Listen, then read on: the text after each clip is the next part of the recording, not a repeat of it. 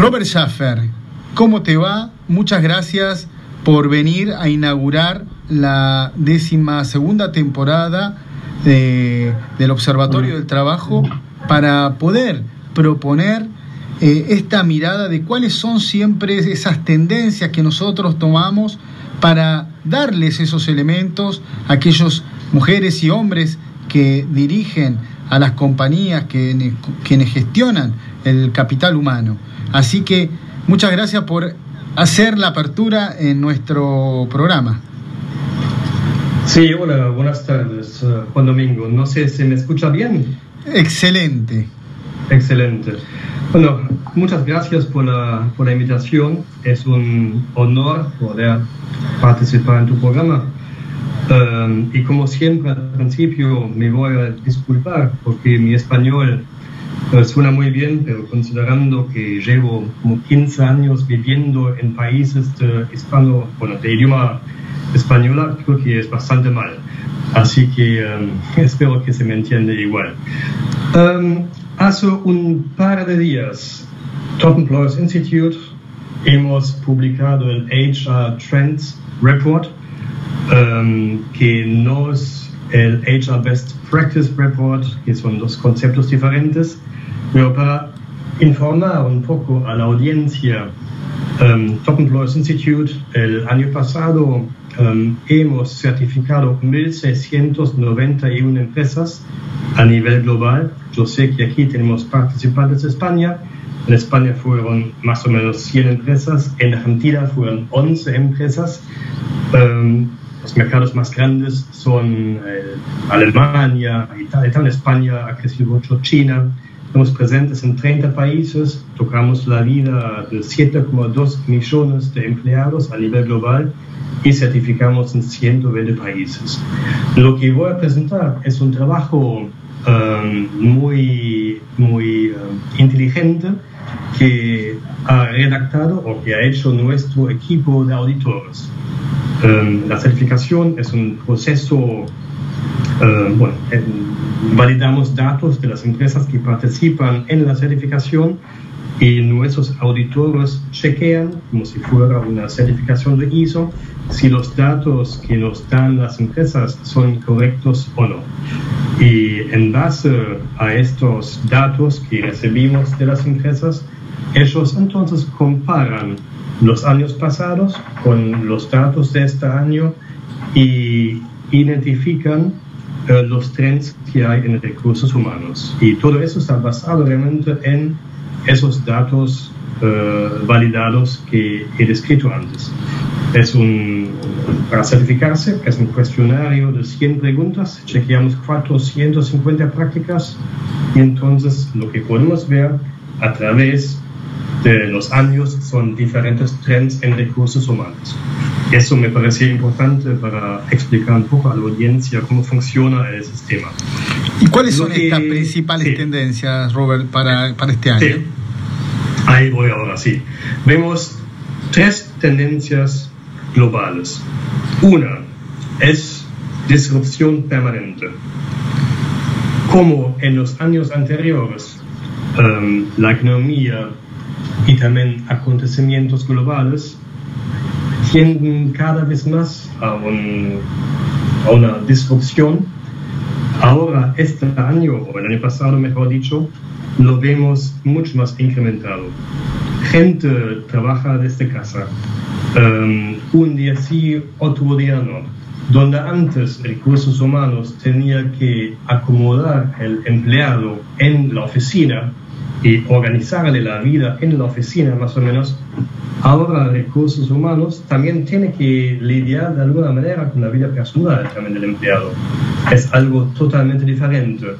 Pero también es una propia experiencia. Nunca vi tantos hijos, hijas de mis colegas como en el último año, porque están siempre ahí en el Zoom, por ejemplo. Entonces es un, un gran cambio en, en, recursos humanos. Es la, una disrupción permanente. Un día vamos a la oficina, otro día no vamos a la oficina. Consecuencia es que en el futuro seguramente las oficinas van a ser como clubhouses donde la gente se encuentra para hacer un poco de networking, pero después vuelven a sus lugares de trabajo que pueden ser sus casas o en algunos otros lugares. La comunicación desde recursos humanos es mucho más importante que antes. Um, también. Otro tema, y yo puedo explicar un poco más después. El segundo tema es diversidad e inclusión. Es muy importante. Um, el año pasado empezó con todo el movimiento de Me Too, empezó con el movimiento de Black Lives Matter y vemos que organizaciones que no tienen ningún propósito o organizaciones que no se, que no se formulan o que no se posicionan de alguna manera, lo tienen un poco más difícil. Los empleados de hoy en día buscan empresas que tienen muy claramente definido un propósito, que comunican valores, que tienen una cultura interesante, abierta, y además los que postulan transparencia y que actúan con transparencia también. Um, eso es un poco el resultado del clamor por aplicar políticas y prácticas mucho más incluyentes y más diversas que antes. Eso lo vemos realmente en el cuestionario que las empresas certificadas tienen mucho más focos en políticas de diversidad e inclusión. El tercer punto, o sea, hemos hablado de la disrupción permanente, hemos hablado de la diversidad e inclusión como respuesta a la pandemia, como respuesta también, perdón, a los reclamos de la sociedad. El tercer punto es algo que había mencionado Gerardo antes, es un tema continuo del año pasado o de los años anteriores, es un poco la reinvención del rol de recursos humanos. Recursos humanos hace mucho tiempo atrás fue más bien una entidad administrativa, ¿no? payroll, etcétera, vacaciones, uh, de alta. Vemos desde hace años que esto ya ha cambiado. Es un, un partner, un business partner estratégico realmente, um, que está en el core del negocio. Y eso se, se ha profundizado mucho más. Pero también aparte, ahora recursos humanos tienen que lidiar con no solamente organizar un poco el espacio de trabajo de sus empleados y también lidiar con la flexibilidad que requiere la organización, sino también en futuro vemos el horario también va a ser mucho más flexible que antes. Entonces lo conocemos eh, en España, el trabajo en España, no en Europa, el trabajo es de 8 a 5. Hoy en día es, mucho más eh, eh, interrumpido, ¿no? Una gran mezcla realmente entre la vida personal y la vida profesional, debido a que todos estamos trabajando desde casa y tenemos nuestros hijos, los que tenemos alrededor acá. Um, también la salud mental de los empleados es mucho más en el focus que en los años anteriores. O sea, las prácticas de, well-being, no sé muy bien cómo se dice en español, uh, son mucho más importantes que antes. Realmente preocuparse también de manera personalizada cómo te va a vos empleado, cómo te puede ayudar realmente para que puedas lidiar con esa situación. Ahí también vemos que la comunicación, uh, la comunicación permanente y la comunicación transparente desde recursos humanos es mucho más grave o mucho más importante que en, en los años anteriores. Robert, ¿sabes sí. que se nos está yendo el programa? Eh, se nos ah, fue más rápido, se nos fue más rápido de lo que pensábamos. Y sí. lo que te quiero proponer es que hagas el cierre. No sé si Gerardo tenés algo cortito para decirle porque se nos fue el programa.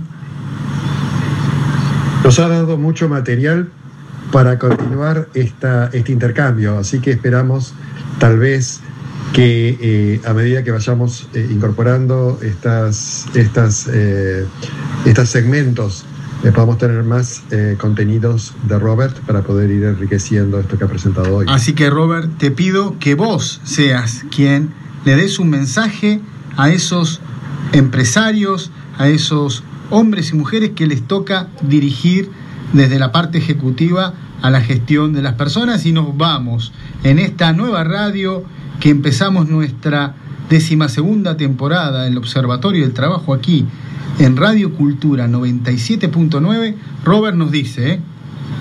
Ok. Uh, tengo un mensaje muy claro, muy simple. El, la empresa existe porque existen empleados. Y hoy, más que nunca, también el éxito o el fracaso de una empresa depende del bienestar de los empleados. Así que cuídenos. Con la palabra de Robert Schaffer, eh, Regional Directo para América, Asia Pacífico y África del Top Employer Institute, que le recordamos la página para que ustedes tomen nota, top-medio employer institute.com si quieren hacer su compañía de mayor calidad. Y nos encontramos el próximo